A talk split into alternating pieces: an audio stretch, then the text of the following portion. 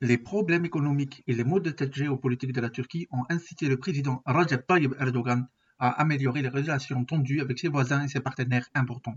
Si vous êtes nouveau sur le podcast Décryptage, mon nom est Rafik Madani et je propose une approche approfondie des relations internationales, des conflits et de la sécurité. Au lendemain de la Première Guerre mondiale, pendant les premières années de la République turque fondée par Mustafa Kemal en 1923, des milliers de musulmans, de musulmans turcs venus de toutes les directions se sont déplacés vers la nouvelle patrie rétrécie pour trouver un abri et un endroit paisible vivre après 12 ans de guerre, d'expulsion et d'échange de population. Aujourd'hui encore, tous les Turcs connaissent la devise de Mustafa Kemal, paix chez soi, paix dans le monde, selon laquelle la paix et les bonnes relations avec les voisins et même avec le monde sont un complément nécessaire à la stabilité intérieure. La neutralité de la Turquie pendant la Seconde Guerre mondiale lui a évité des problèmes. Lorsque cinq ans plus tard, Ankara a décidé de se ranger du côté de l'Occident, en participant à la, guerre de Corée et en devenant membre de l'OTAN en 1952 avec la Grèce, c'est certainement une quête de sécurité qui a motivé l'abandon de la neutralité traditionnelle. Depuis lors, la Turquie et ses voisins ont connu des hauts et des bas, tandis que les relations avec les Grecs sont restées le sujet le plus sensible jusqu'à ce jour.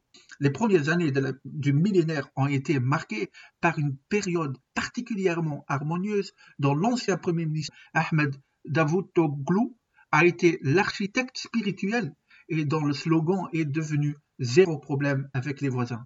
À partir de 2008, la route a commencé à être chaoteuse, parfois sans que la Turquie en soit responsable.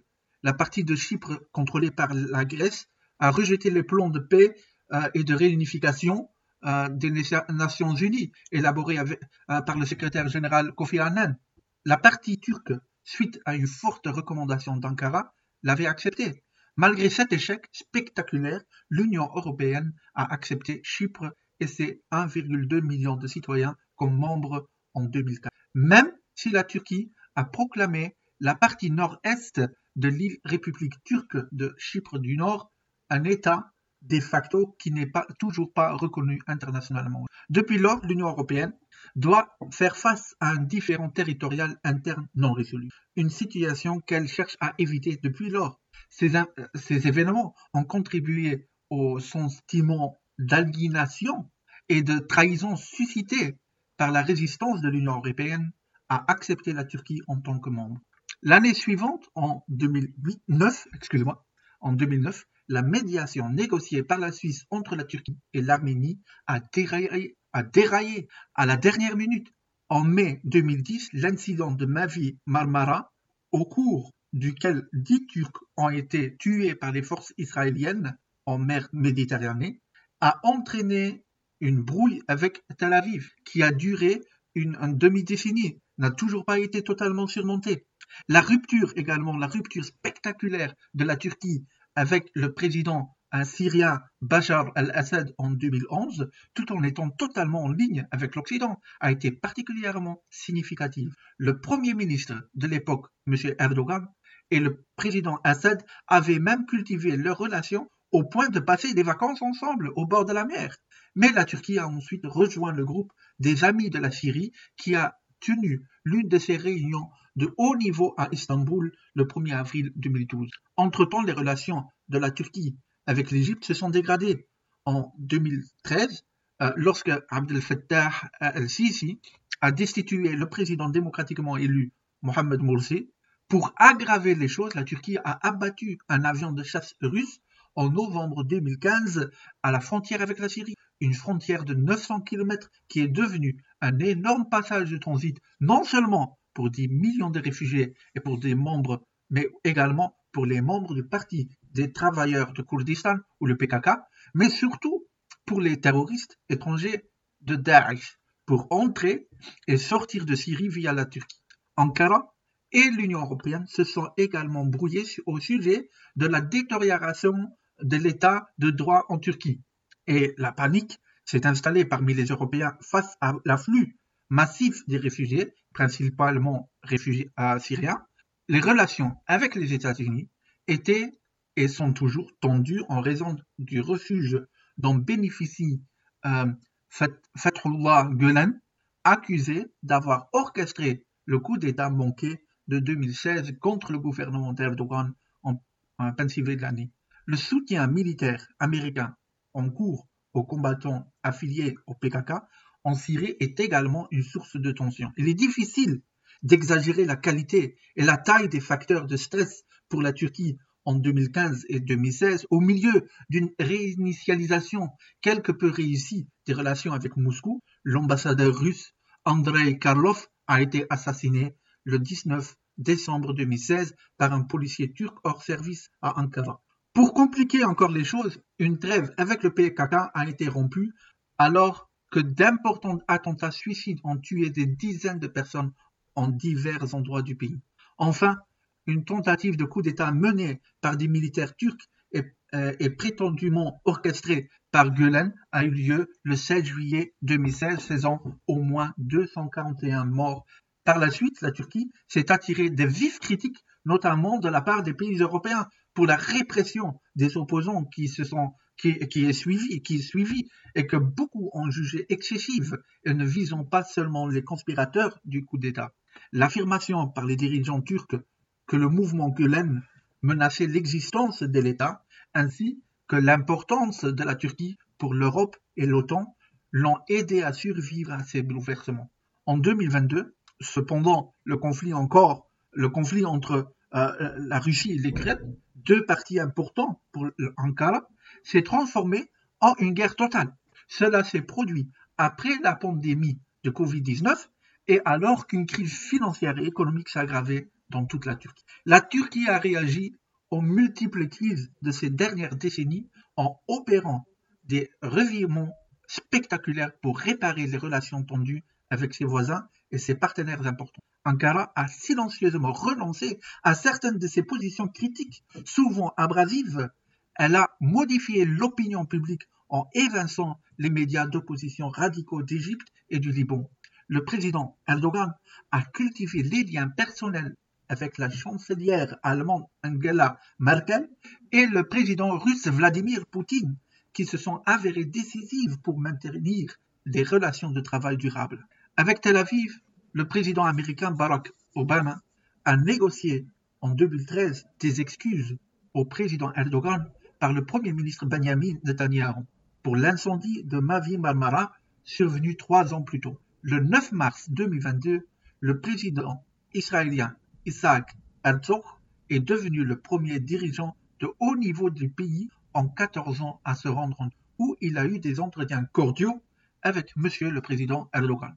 En Méditerranée orientale, une diplomatie raisonnée et patiente a permis de calmer les esprits après que la Turquie se fût dangereusement affrontée à la Grèce et à la France sur des questions territoriales. Des progrès ont également été réalisés dans la relation avec l'Arménie, qui cherche toujours à obtenir justice et reconnaissance pour le massacre euh, par la Turquie de près de 1,2 million d'Arméniens au cours des dernières années de, l'Empire ottoman. Les vols entre Istanbul et Yerevan ont repris et la diplomatie fonctionne à nouveau. De même, les tensions se sont apaisées avec les Émirats arabes unis, tandis qu'un engagement similaire s'est produit avec l'accueil d'une visite du Premier ministre néerlandais Mark Rutte pour apaiser les liens tendus. L'un des grands retournements de situation s'est produit avec l'Arabie saoudite et le prince héritier Mohammed Ben Salman. Après avoir mené la charge mondiale visant à tenir les hauts responsables saoudiens responsables du meurtre et du démembrement du journaliste Kamal Khashoggi en 2018, à l'intérieur d'un consulat saoudien à Istanbul, le président turc Erdogan a fait volte-face cette année.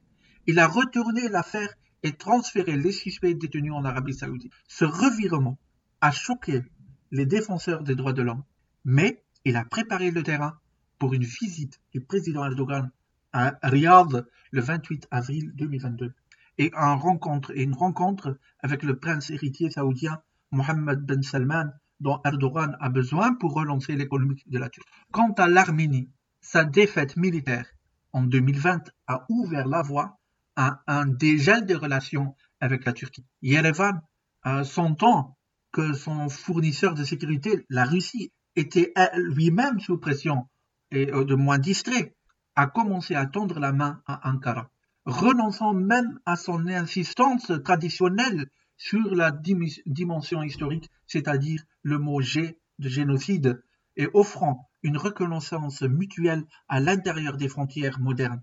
Dernièrement, la Turquie a été vue en train d'avancer un peu plus lentement sur cette question, soi-disant pour s'assurer que l'Azerbaïdjan, son ami proche, était bien à bord. Pour rappel, le calife Mehmed VI a constitué une commission qu'on appelle la commission Mazhar, dont le président de cette commission euh, s'appelle Hassan Mazhar, pour enquêter sur les massacres d'Arméniens.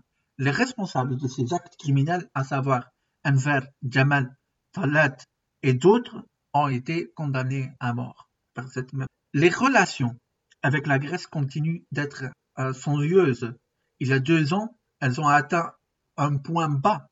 La discorde au sujet des frontières et la question connexe de, l'accès au gaz naturel fui sous la mer sont les, les principales causes de euh, dissensions et des problèmes.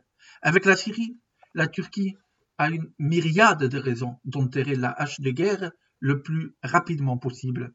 Les efforts visant à réintégrer la Syrie de M. Assad dans une sorte d'orbite normale, au-delà de celle entretenue avec la Russie ou la Chine, s'étendent déjà à la Ligue arabe.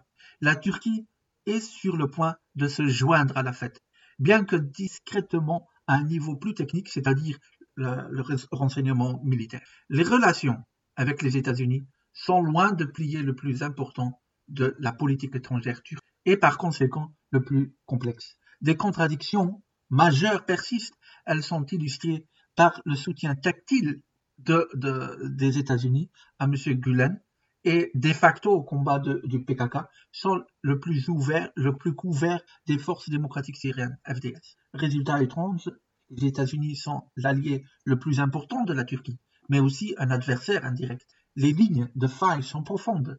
La Turquie a refusé de participer à l'invasion de l'Irak menée par les États-Unis en 2003 et refuse aujourd'hui d'appliquer les sanctions américaines et européennes contre la Russie.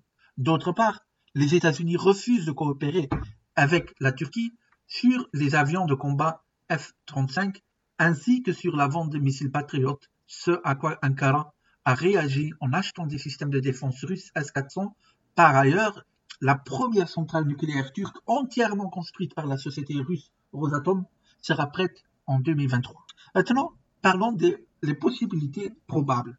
Que va-t-il se passer à partir de maintenant? Que va-t-il se passer à partir de maintenant en supposant que la guerre en Ukraine s'intensifie pas de façon dramatique et ne soit pas résolue rapidement? Voici à quoi il faut s'attendre si la guerre d'usure actuelle en, Ukraine se Premièrement, les États-Unis évitera de se mettre davantage à dos Ankara. La Turquie est un allié militaire indispensable et solide, situé à un endroit clé par rapport à l'Ukraine et la Russie. La reprise de la coopération américano-turque sur les systèmes d'armes serait un élément logique pour commencer à apaiser euh, les gifs d'Ankara contre Les États-Unis seront bien avisés de garder un œil sur la popularité extrêmement faible des, des positions américaines au sein de la population turque la Turquie a joué sa carte de veto en menaçant la Suède et la Finlande de rejoindre euh, l'OTAN, démontrant, ainsi sa détermination à affirmer son importance nationale. Deuxièmement, en théorie, l'Union européenne, économiquement très importante pour la Turquie, pourrait jouer un rôle de trouble fait dans la quête d'Ankara pour se réconcilier avec ses voisins. Compte tenu des, critiques euh, acerbes de, Bruxelles et de Strasbourg face au resserrement de l'emprise du président Erdogan sur le pouvoir, illustré par la récente condamnation à perpétuité par un tribunal turc d'un militant de droits de l'homme, Osman Kavala. Toutefois, alors que la guerre fait rage à l'est de l'Europe et que le nombre de réfugiés risque de redevenir incontrôlable, l'Union européenne peut difficilement se permettre une confrontation avec la Turquie pliée de l'OTAN au sud. Troisième possibilité, le désarroi.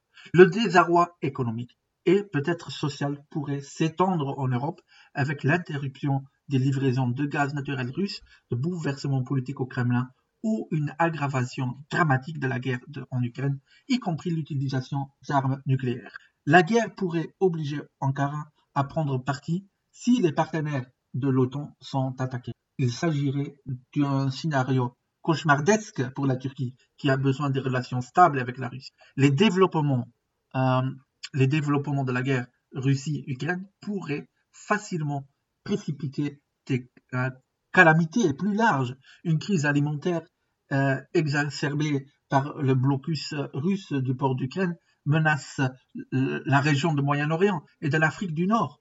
Des pénuries à moins que les géants de l'exportation céréale, céréales euh, ne trouvent un moyen de mettre fin à la guerre. Les difficultés économiques ont joué un rôle majeur dans le déclenchement de printemps qui a renversé des régimes autoritaires, mais n'a pas débouché sur la démocratie dans bon nombre de pays concernés. Et une crise migratoire nouvelle ou accélérée, déclenchée par les guerres en Ukraine et ailleurs, se profile comme une menace potentielle. Merci d'avoir écouté le podcast et à la semaine prochaine.